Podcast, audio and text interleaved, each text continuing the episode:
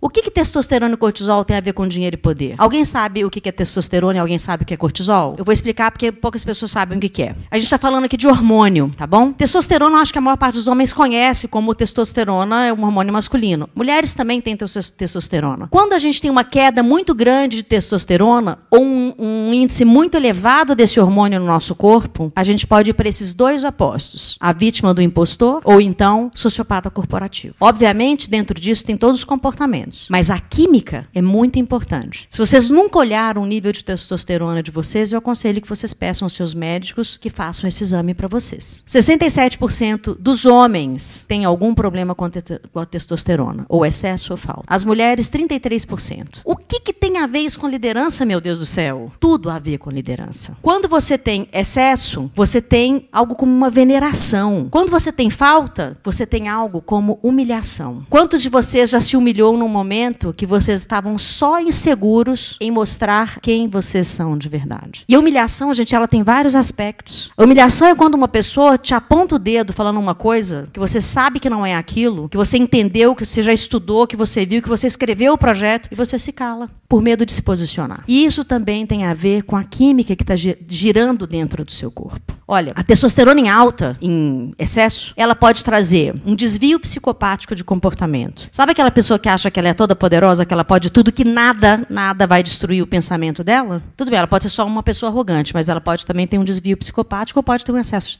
de testosterona. E excesso de cortisol. Cortisol, gente, é um outro hormônio. Como é que ele é produzido no nosso corpo? No momento de tensão, até de uma lembrança de algo que destruiu você, as suas suprarrenais disparam mais de 1.400 químicos no seu corpo. Um deles é o cortisol. Hoje o cortisol foi descoberto como o grande vilão da nossa vida, porque ele entra na corrente sanguínea e fica por seis horas. Ele não sai com remédios. Se vocês aprenderem a baixar o nível de cortisol do sangue de vocês, vocês começam a ter mais autoestima, mais força. E eu não estou aqui falando de coisas não explicadas. É muito sério o que eu estou falando para vocês. Nós temos estudos científicos, médicos, para poder trazer essas informações para vocês. Porque os líderes que eu cuido são os melhores. Eu não quero que eles fiquem doentes. Quando você tem uma baixa de testosterona e uma baixa de cortisol, o cortisol ele tem um, um, mínimo que ele é produzido. Mas quando você tem a baixa total, você tem falta de autoconfiança, você tem medo, você tem insegurança, você tem até uma introversão neurótica. Aquela pessoa que não quer falar com ninguém, fica ali só ali fechadinha no cubinho dela.